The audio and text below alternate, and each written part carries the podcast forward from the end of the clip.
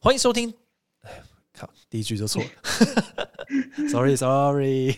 来，欢迎收听杰哥行销 Club，我是社群动的杰哥，AK Podcast，只要有人听就好的主持人。那这是一个分享创意、洞察社群思维跟行销新资讯的节目，在 Clubhouse 上面追踪我就可以参与及时的录制，也可以事后听 Podcast 完整的回放。那么今天要聊聊的是一周社群大事，准备好的话，我们就开始喽。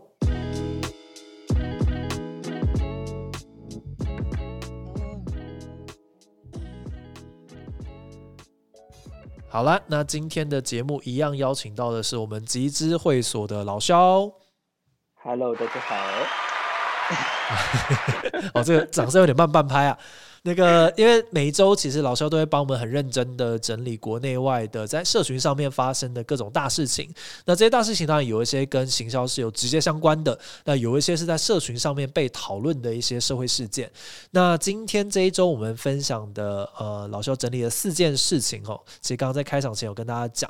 那第一个会是呃传奇的电影组合啊 d e a d p u n k 的解散。那第二个我觉得还蛮有意思的，可能比较少人注意到是呃。这个小甜甜布兰妮啊的这个呃，算是等下可能请老师来帮大家稍微说明一下这个新闻事件。哦，这个 Free Britney 呃 Britney，然后但第三个应该是很多人都很好奇的事情了，就是那个新型的社交的这个照相的 App 叫做 Dispo，那应该有些人已经有拿到邀请码，那也可能有些人还在等待。那我主要跟大家分享一下这一个事情，呃，是是一个怎么样的一个看法哈。在第四个事情是 Facebook 推出了饶舌版的抖音 App，哦，这应该算是老肖跟我的主场，好，所以来分享一下这四件事情。好，那 老肖我们就从第一件事情开始吧。这个传奇电音组合为什么会造成这么这么多人，就是在呃这个宣布解散之后，发起了这个 非常大的这个轰动啊，一堆人在哀悼。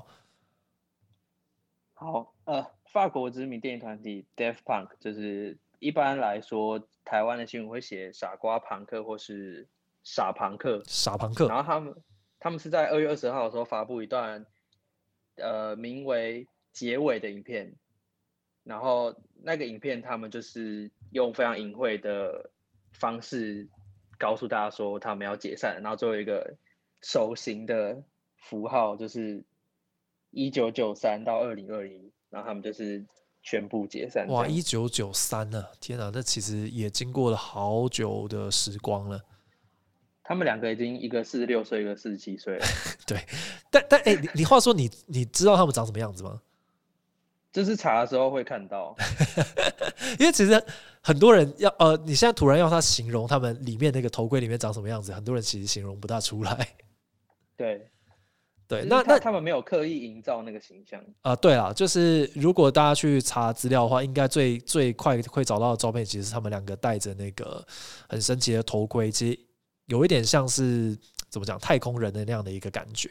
那他们两个其实，呃，我我觉得以一九九三年开始的话，算是非常早期就在玩就是电子乐啊，然后 house 啊、电音啊，然后跟他们其实玩了很多 funk 的一些元素。那当然，他们有很多很经典的作品啊。其实我们刚刚在开场之前，其实有放了一些。那可能有些人不见得那么那么熟悉他们，可能那些歌，我觉我相信大家应该也也都有都有听过。那你自己觉得这个这个事情，呃，有什么更多的资讯？就是他们为什么会解散，或者是你觉得他们到底代表了什么东西？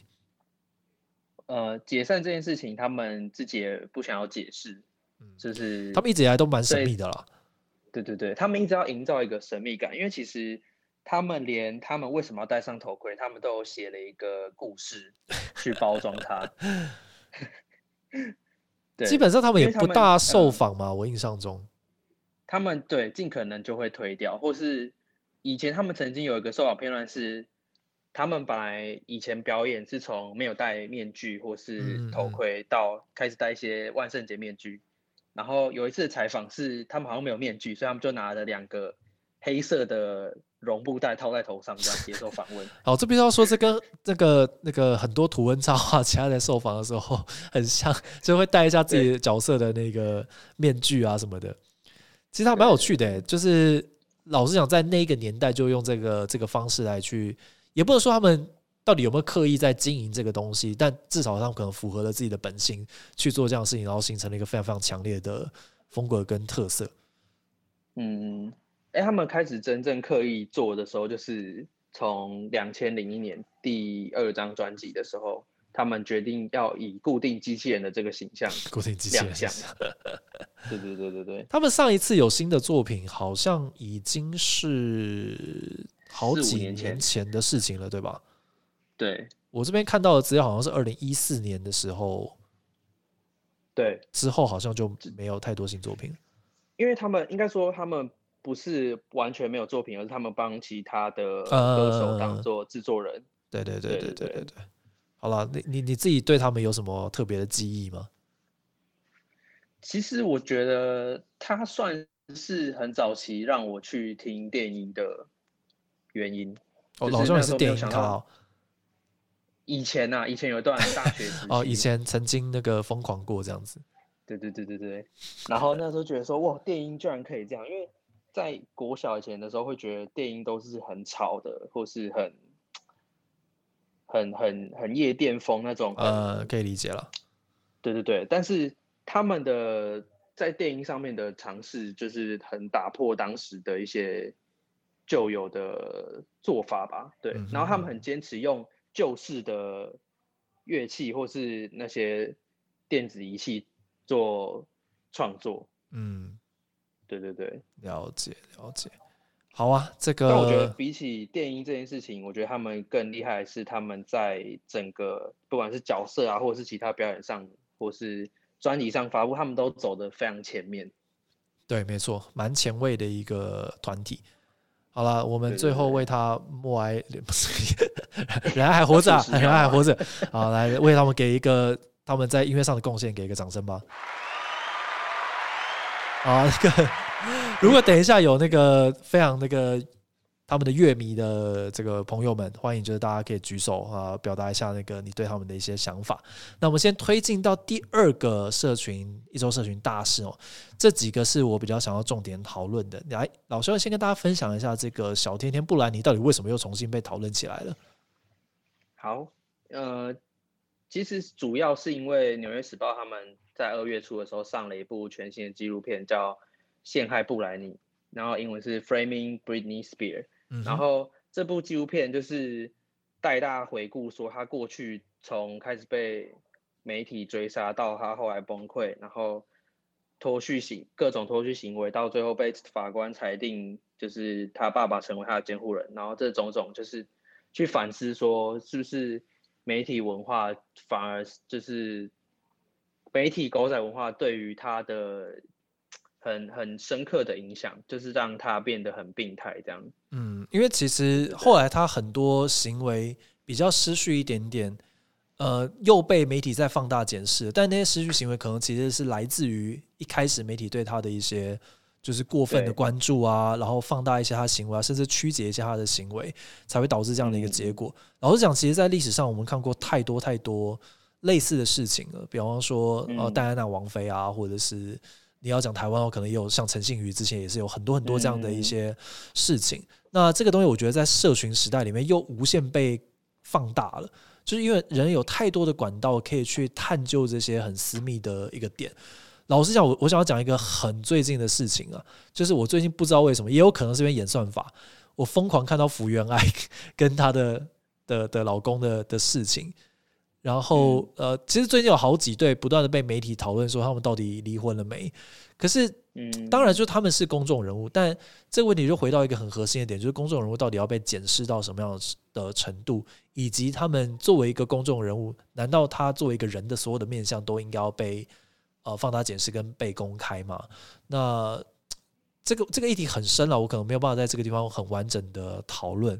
但你自己在整理这个呃布兰妮的资料里面，你有什么看到什么比较有趣的角度，或者是在这个事件发展至今可能有哪些变化？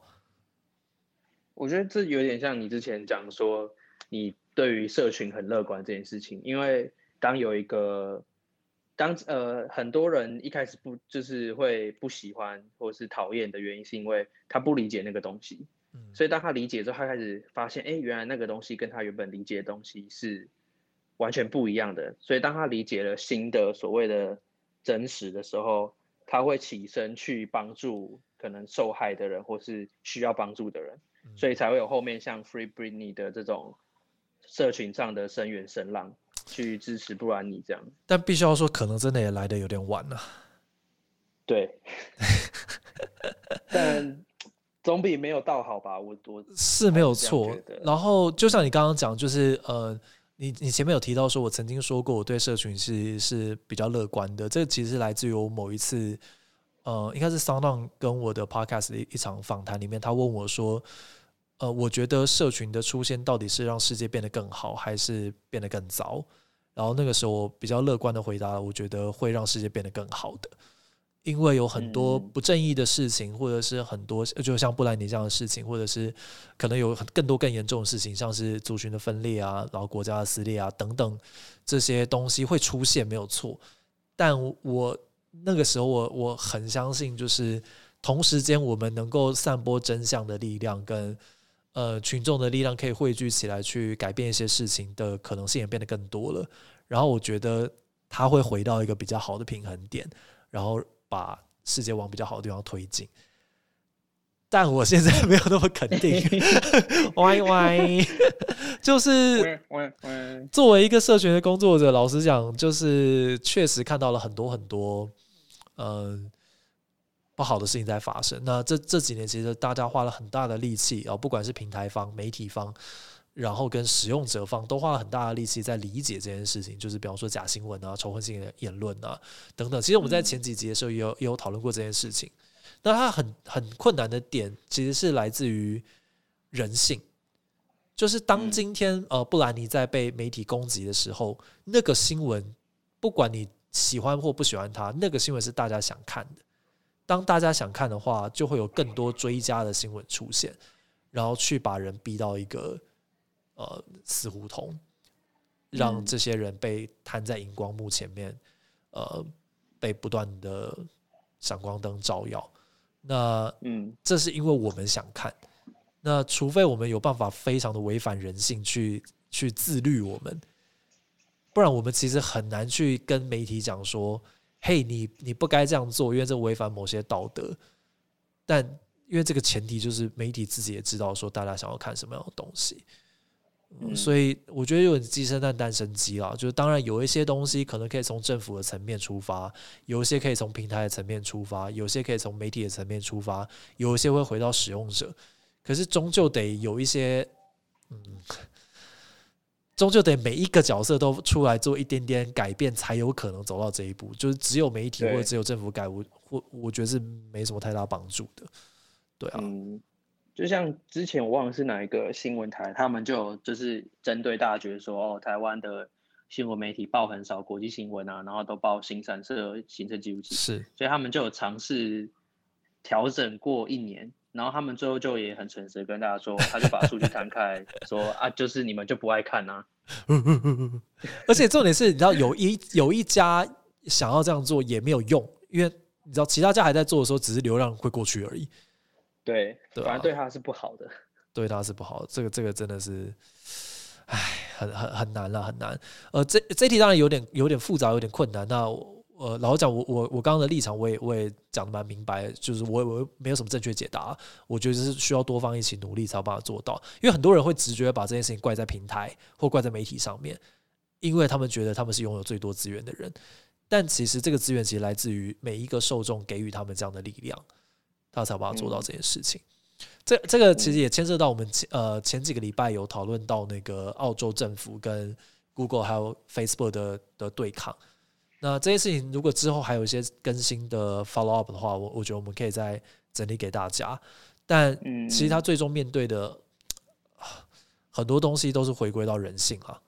那嗯只要这个东西不改变的话，其实真的很难，呃，很难完全逆逆流而上去 说我们今天可以完全改变这件事情。那以目前来讲，我们能够做到的事情，或者所谓的平台跟媒体能够做到的事情，其实反而更多的事情是让好的内容跟让呃真实的内容能够有更好的方式被大家看见。比方说，像这个《纽约时报》做的这一支呃针对布兰妮的纪录片，它确实就呃真的让大家重新再注意到这个议题，以及让大家呃反思我们犯下的错误是哪些。这些东西我都觉得蛮重要的。那这个至少是我作为一个个人，或者是我们公司作为一个团队，我们比较想要去努力的方向。嗯，好好好沉重。我每次都会这样。对啊，但这但我我讲白一点，就是我很难去影响别人，但我我可以做的事情就是我们呃有呃有不错的行销的技术，有不错的说故事的能力，那我们有没有办法想办法让我们觉得重要的议题被大家被大家看见？所以我们可能做了一些平权相关的内容啊，然后做了一些公益相关的内容，都是希望能够让大家注意到，或者用更好的方式注意到这些事情。对啊，所以这个是我我觉得大家或者所谓的有话语权的人，我们其实不算是特别有话语权的人。我相信在甚至在台下都有更多比我们有话语权的人，也可以透过这样自己的力量去去改变一些改变一些什么吧。然后跟尽量 哦，这个最浅白就是尽量少少分享跟少看这种你知道太太太八卦，然后会你知道把每一个个人的这些东西挖掘出来的。的内容了，嗯，这我想要拉出一个非常无聊的小事情讲。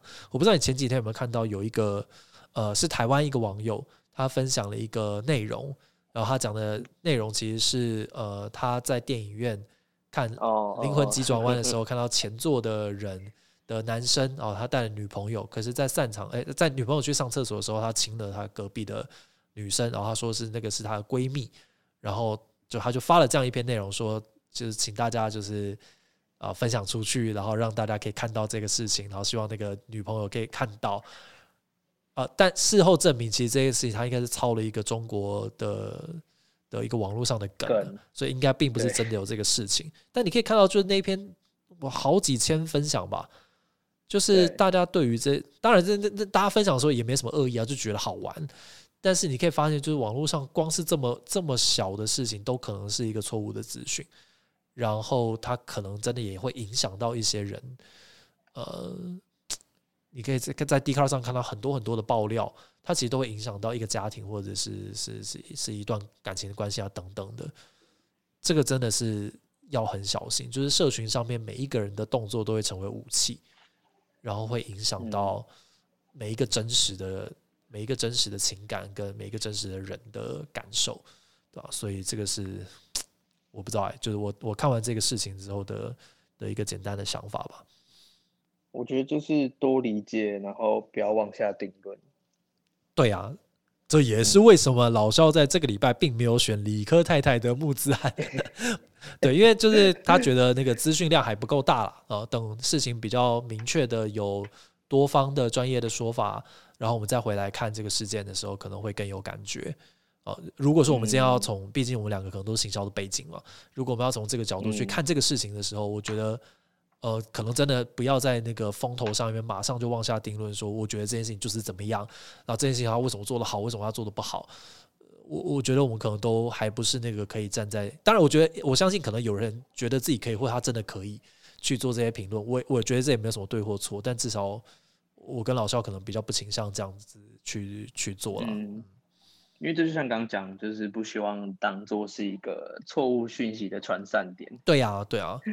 嗯，好，那接下来我们进到第三个议题，应该是最多人有兴趣的，就是 Dispo。哎，你有账号了吗？对不对？有有有。好，这个你稍微跟大家分享一下，它是一个怎么样的 App 好了。好。呃，Dispo 其实它是也是在近期在戏谷爆红，但他们其实在去年年初的时候就已经先出了一点零的版本，是。然后它是由美国知名 YouTuber David 大那个我不会念，我看一下啊，他的名字确实不好念，你就不要念好了。好，那我就叫他 David Dobrik 之类的吧，嗯，反正也是一个很年轻的 YouTuber，大概二十几、二十出头岁而已吧，二十四岁而已。哦。对对对，然后他就是有一次在 party 上玩了实体的立可拍，然后就觉得说这个东西太酷了吧，然后就决定把它做成一个 app。我必须要说，二十四岁的人对于他们立可拍真的很酷，怎么会有这么慢的东西？而且哦，而且这件事情可以延伸讲的是，因为其实在美国他们在办 party 的时候会有一个类似像习俗或习惯，就是他们会。准备很多的立可拍，然后让参加的人可以随手拿去拍。然后主办的人再把那天拍的东西拿去洗，然后再发给大家这样。呃，所以算是也算是在文化里面了，尤其是可能这个这个时代的年轻人觉得这件事情很酷，这样子。对对对，所以它其实 Dispo 有点像把这个实体的行为全部数位化，变成一个 App 这样。老实讲，如果你真的用过这个 app 的时候，你你其实会发现很多很有意思的小细节。那它最核心的一个点，就像刚刚老肖讲，它其实是一个数位立可拍的概念啊。立可拍其实是拍完当下会诶、跑出一张那个照片，然后还要等它显影嘛，对不对？Dispo 它的设计那个是拍立得，啊，但是拍立得啊，对不对？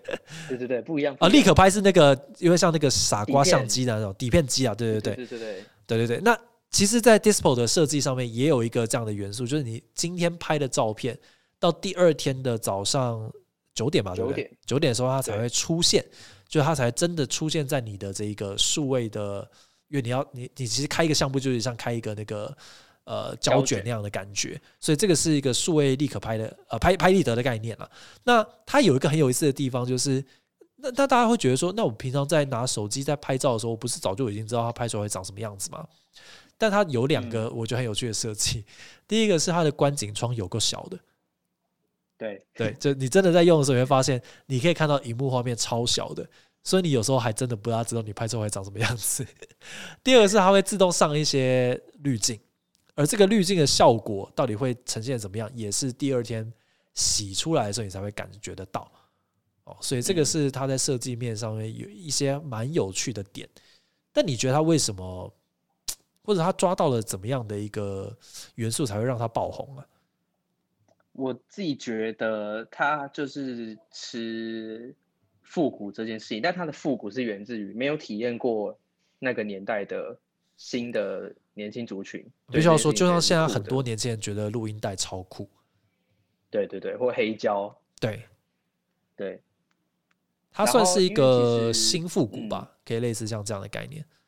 对，因为其实，在三三四年前、四五年前就有很多这种 app，就是它观景窗一样做小小，然后看起来就是立刻拍的背面，呃，然后一样是你要等隔天你才可以看到那个照片。所以它其实也不是完全就是没有出现过的的的的产品嘛。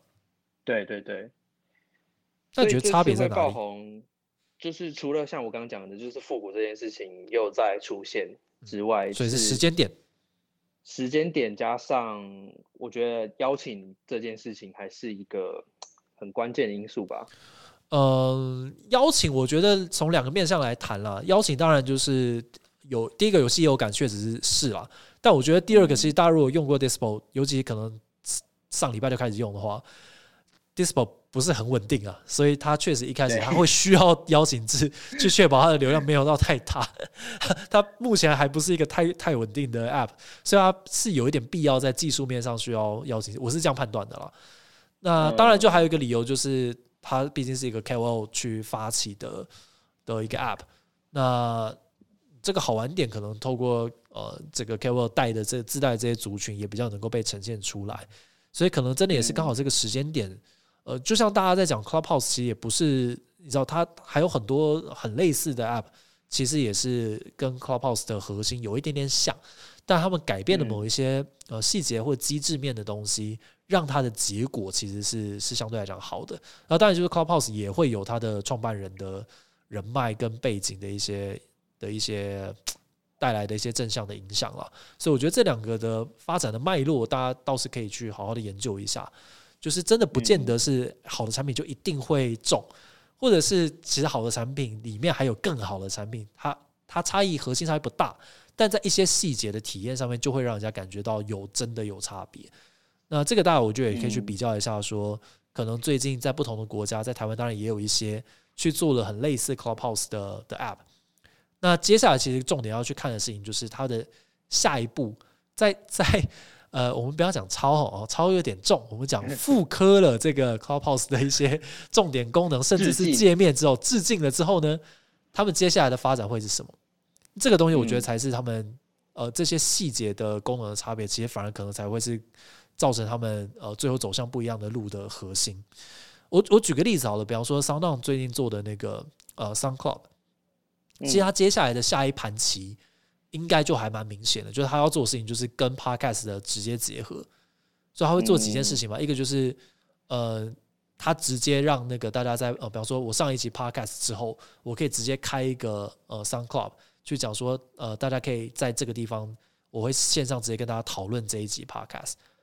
然后他的推播跟他的这个通知啊等等，其实都是做在跟 podcast 一起的。然后他们也会做，就是哦，我在 live 直接做完之后，我可以在 app 里面用录音。当然，这件事情其实，在 Clubhouse 的的汤后好像有提到说，他们之后有有考虑说把这个东西做进去，但他还没有讲的很具体啦。但 Sound Club 我觉得，呃，Sound 呃 Sound 他们应该是真的有有打算，呃，就是要就是要这样做了。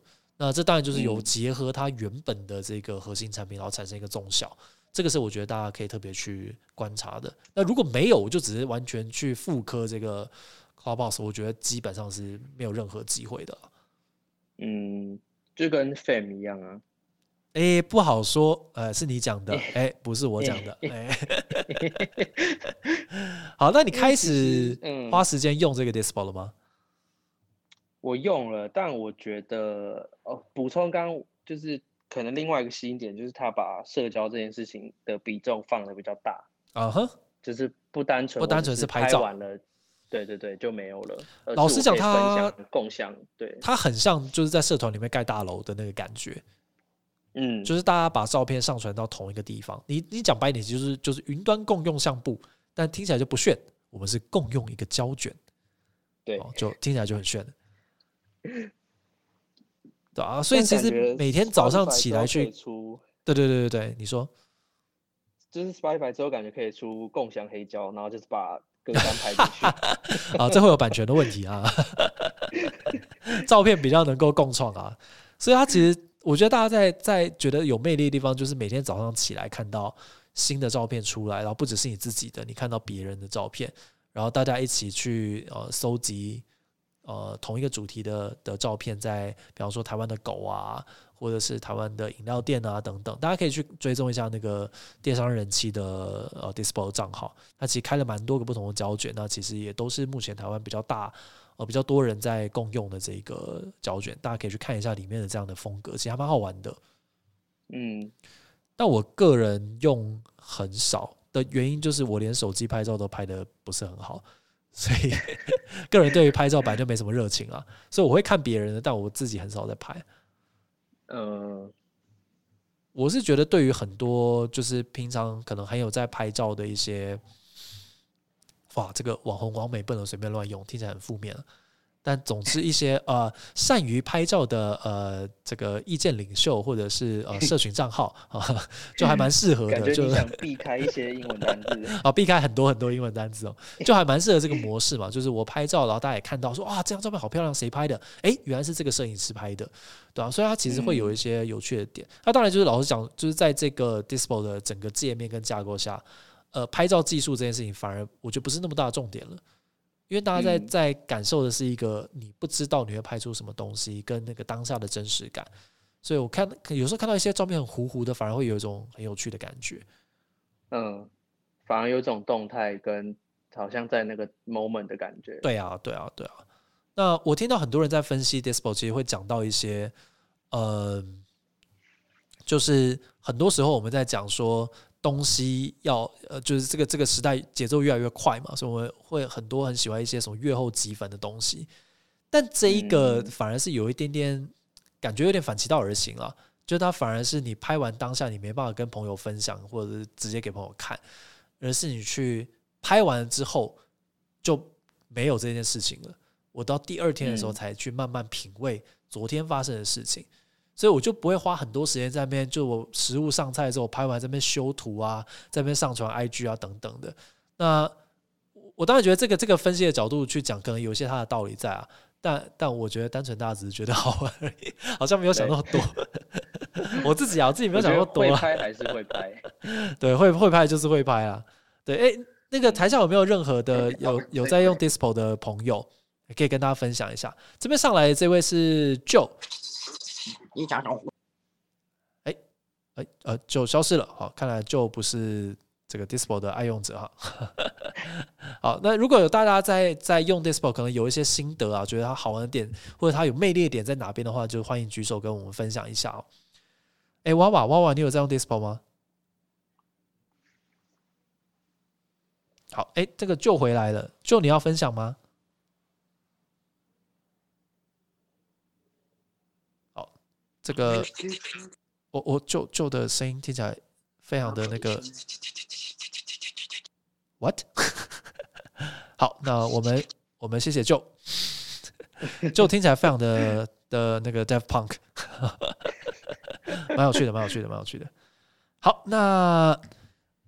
这样子的话，我们就直接进到最后一个话题啦，那就是 Facebook 推出饶舌版的抖音 App。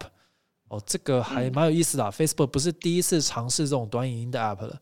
那你自己觉得 Facebook 之前有成功吗？我觉得没有。哎哎，至少在台湾是没有了。那在国外，比方说，呃，之前他们推过，应该是 IG 的那个 Real Reals。对，那。我是很少听到有人在用啊。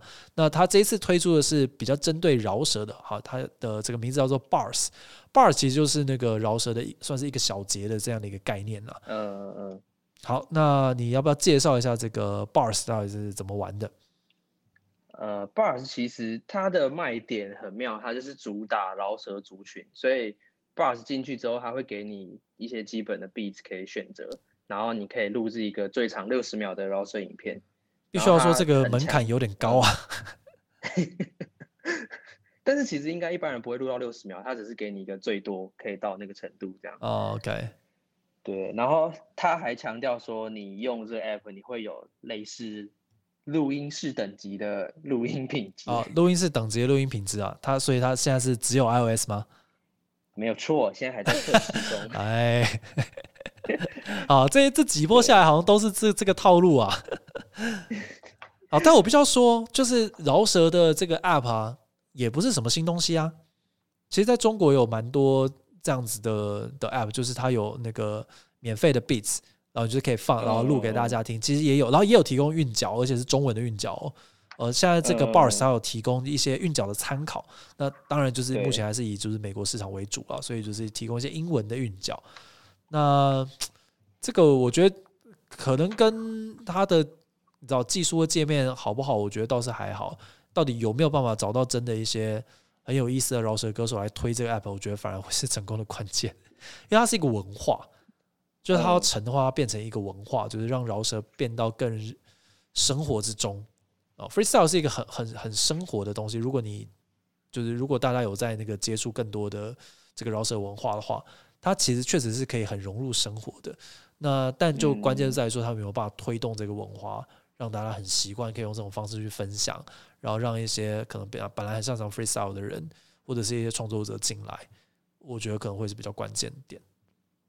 但我觉得这件事情有趣的点是，Facebook 作为一个大众社群平台，它开始针对小众推出一些社群哦，这个观点还蛮有意思的，确实，嗯，我觉得很特别，因为。饶舌这个，如果你说你要创作到创作的门槛，它的很很 niche 哎，呃，是没错，很 niche，那门槛也高啊，就很容易很容易变得很尴尬。对啊，对，是是真的是很容易变得很尴尬，对啊，所以我觉得可能一个几个路线嘛，就是它可能会形成像。呃，当然，抖音其实会在在这个拍摄门槛或者是所谓的创作门槛上面比较低一点点，因为它其实会提供一个套路让大家去去模仿嘛。但当然，就抖音确实也形成了一些抖音红人，他可能做到一些一般人做不太到的事情，然后会产生了很多是观众，就并不要，并不一定要每一个人都是创作者的方式去用这个平台。比方说像 Dispo，我也不觉得他哦，但是他可能会更相相对来讲更多创作者一点点。拍照门槛相对来讲还是比较低一点了，对，但我自己觉得饶舌版的抖音可能真的会是更多的创作者，而而呃更更少的创作者，但更多的观众或所谓的听众这样子。其实像呃，因为中国其实，在很多选秀节目之后，饶舌的文化突然变得非常非常兴盛。那他们很多的饶舌歌手都是所谓的 UP 主。哦，就是在啊呃直播啊，或者在在在哔哩哔哩啊哔哩哔哩啊里面去跟大家做分享，然后甚至比方说直播 freestyle，那这个这个文化就已经变得你知道很，就是有很多这个类型的创作者，我们不会讲说他嗯是、呃单纯的饶舌歌手了。而是他他他同时是饶舌的网络创作者或者饶舌的视频组之类的的这个角度去、嗯去看，我觉得会会会会蛮蛮好玩的啦。就是我觉得重点观察的点，可能真的就像你讲的，Facebook 开始去做一些小众文化，因为对于很多人来讲，Facebook 不酷了。它作为一个嗯全世界最大的社交平台，它已经不酷了。那他有没有办法抓到一群含金量够高，说不定人不一定要很多，但是慢慢把这些人抓出来，那这可能嗯会是一些简单的尝试。那当然，就是 Facebook 在这件事情上的尝试，似乎目前都不是太成功，所以我们就来看一下 后续的发展。因为毕竟它其实才刚开始嘛，它应该是在今年的时候才推这个 Bars，对，对，但是几是天前才上线。去年的呃去去年八月嘛，对不对？是那个啊不是 IG 去年的八月是 Real 对 Reels，对对我说去年八月的 Reals，其实到现在还没有满一年，但目前好像没有看到太多的那个 讨论度啊，连 IGTV 嗯我觉得都可能还好一点。IGTV 只有刚开始出来的时候，有一些大是啊是品牌啊是啊尝试做一些节目。但总之就 总之，哎哎，加油加油哦，为他为他们这个献上美好的祝福啊！好啊，那我们今天聊了四件事情哦。第一个是那个传奇电音的组合哦，Daft Punk 的解散，再来是哦小甜甜布兰妮哦，最近那个《纽约时报》出了一个纪录片，去反思这个八卦文化的这样的一个讨论。那在第三个是 Dispo 这个新型的照片社交的 App，呃，这应该蛮多人在求他的这个邀请码。那我我其实蛮推荐啊，就是大家在那边听我们讲，我就不如你真的去想办法去要到一个邀请码。你真的用过一次，你会比较知道说这个 app 到底在玩什么东西，大家到底觉得它呃迷人的点、有魅力的点到底是什么？这个实际使用过，比起你在那边看一大堆介绍，然后去评论他说，我觉得这个很普通啊，这个明明跟就是什么什么 app 也是很差不多。其实跟 Clubhouse 一样，我觉得你真的用过，你会感觉到它确实有一些些小小的不一样的地方，而那个不一样的地方其实造成的差别是很大的。好，在最后一个是 Facebook 推出的这个饶舌版的抖音 App 哦，叫做 Bars。那这个台湾目前可能还比较难去用到这个 App 啦。那如果有人有邀请码的话，拜托也可以邀请我一下。哦，毕竟本人身为这个饶舌爱好者，这个也是很努力想要那个呃知道更多这方面的一些资讯，这样子。好，那接下来我们开放大概十分钟左右的时间哦。就是看看大家有没有什么想要跟我们聊的，好，不管是针对上面这四个议题啊，或者是我们今天还没有聊到的啊，大家想要跟我们讨论事情都可以啊。之后我就晚一点，我就要去那个卡米蒂去听那个 open mic，我以为你要去台上讲，吓我一跳。没有没有没有没有 去听啊，去听，所以那个大概就不会到太晚了。来，那个娃娃娃娃，你想要上来分享一下吗？好，看来是没有很方便了。哦，没有，他很方便了。好，所以 来娃娃，请说。哎、靠腰包讲的很闲一样，对啊，你不是每天都挂在上面吗？哪有每天一天大概二十三小时而已、啊。对啊，都不睡觉哎、哎、我很认真的在做这件事情。好好你说饶舌吗很认还是？哦耶，一一一二三，一。好好，我们把它拉到观众席。哎、我有下面一位，我有在用那个，哎、刚刚老肖你已经出现了胡瓜的那种综艺的方式下面一位，了。哎、哎、刚刚谁讲的？刚刚是杰哥还啊，我是？我我讲我讲哎、。你学的蛮像的，你可不可以再讲两次好，不用，谢谢。啊，你说你有在用什么 Dispo 吗？？Dispo 那个我有用，哦我跟你讲，流行的尖端一定要用，好不好？哎但是呦，我里面的，但是我里面的胶卷现在只拍了一张我在吃那个洋芋片的那洋芋片的盒子。好，没有人想看，谢谢。因为我不知道我拿了要干嘛，你知道？就是我觉得刚刚跟你们刚刚讲一样，它的观景窗非常的小，对，哎，对，它观景窗很小，所以我在拍着，而且我觉得它有一点很好玩，是它有模拟那个闪光灯的感觉。哦，对了一，开始那可以关掉了它一。开始，但是它我我我知道了，好不好？但是他一开始的那一件是让打开，所以呢我在拍的时候就真的有很像我们在拍了以后那嘎吱的那个感觉。呃，对对对对对，对我我第一次拍的时候，我还没注意到他有开闪光灯，我老婆被吓一大跳。呃，想说是要开车被偷拍的什么行车记录有点可怕有点可怕哦，而且我觉得你们今天聊的话题，刚才其实我对那个 Britney 那一段还蛮有感触的啊，。真的哦、你有被那个八卦说杂志追过吗？是是，我是希望有人来追我，但是目前还没有啦。没有，我觉得这个其实我我我自己觉得这件事情本身它还蛮恐怖的。就是我记得很久以前有一部电影叫，呃是片名我真的忘了，是那个约翰屈服塔，诶，是约翰屈服塔跟达斯汀霍夫曼这两个人演的。他是演那个约翰屈服塔，他是一个抢匪，然后进去了之后，他因为他前面有很多的剧情了，但是总而言之，他就是因为媒体的关系，他到最后把自己干掉了。然后到最后的哦时候，呃，最后的一幕的画，那个画面还蛮惊人的哦、就是蛮震撼的。就是那个镜头是拍着达斯汀霍夫曼矮矮小小，他旁边所有围围绕的记者，他自己也是记者，然后镜头慢慢的拉远，然后达斯汀霍夫曼就对着镜头一直讲说 “We kill them, we kill them”，就是我杀了他们，我们杀了他，我们杀了他，然后镜头的砰就直接结束掉。所以其实真是人言可畏，你知道，就是以前的时代会听不懂什么叫做语言像做一把刀，但在现在这个时代，语言真的就是一把刀。而且而且那种就是那个话语权是掌握在，你看老肖，请举手。啊，说完了说，你每天整理，你每个礼拜整理那些东西，真是啊，就是让我们在看的时候，如果一个不小心走歪掉的话，其实也会把我们带到一个很不好的风向。对啊，但是好对险你，但是好险你讲的东西都是非常的棒的，谢谢。谢 谢谢谢。每个礼拜都是跪在那边听的好不好？哎，不用不用不用不用，欧瓦，明天你下午有没有空？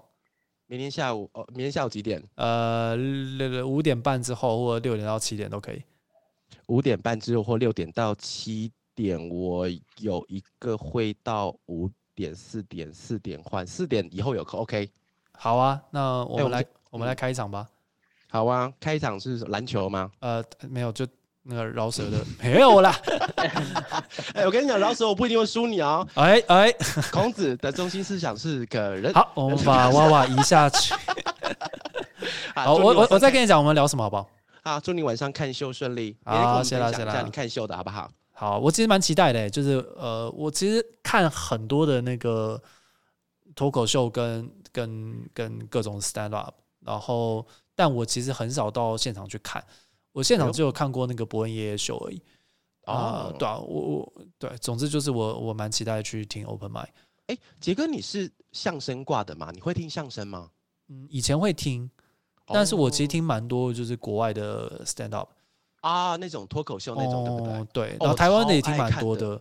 哦，国国现在我现在觉得国内的已经成长到一种我看的蛮惊人的。哦，其实很成熟哎，我很喜欢看那个面白大丈夫，还有达达康的话是漫才啦，那个我也很嗯爱看。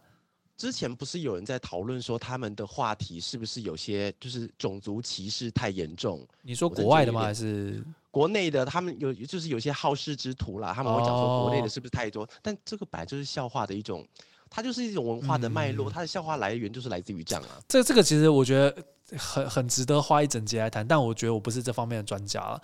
没关系，你今天听完了以后可能就变专家了。不不，应该是不至于。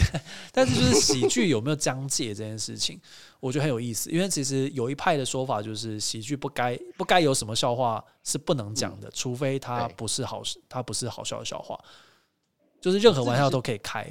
那自己是觉得，如果我拍谁你说不不不，我我我我觉得就是，我觉得我对喜喜剧的文化还没有到那么深的研究啊，但我觉得这一个讲法还蛮有魅力的。嗯，嗯我自己是觉得，因为我自己其实算是相声咖，就从小就听那个什么这一页那一页再一页又一页什么一大堆页那种，呃，往往你的年代跟我们不一样啦。因为那是我爷爷传给我的啦。就是他他临终他临终前跟我讲，哇哇，我们来听相声吧。嗯好了，那我就退到观众席了。你再跟我讲你要跟我聊什么？啊，晚点聊，晚点聊。加你，加你加塞尤纳拉。你加你。嗯，好，那看来差不多了。不是，我觉得喉咙好痛，而且我太久没讲话，我好累。你知道我昨天几点睡吗？我昨天基本上五点，完全没睡着，整个晚上，我不知道为什么，就工作了要兴奋吗？没有，我就失眠，怎么会这样对？啊，所以我大概真的是到五点才睡着，睡了一下下，然后七点醒来之后，我老婆把我叫回去说：“你继续睡，给我睡。”我就睡到九点，这 样给我睡。给我睡。对啊，好了，那等一下我来录个结尾哈。好，好了，那今天我们的节目就到这边喽。感谢极致会所老肖帮大家整理了一周大事，那也感谢所有每一个参与录制的朋友。想要持续收听的话，记得追踪我的 Clubhouse 账号，并且订阅杰哥行销 Club 的 Podcast 频道。那我们下次见喽，拜拜。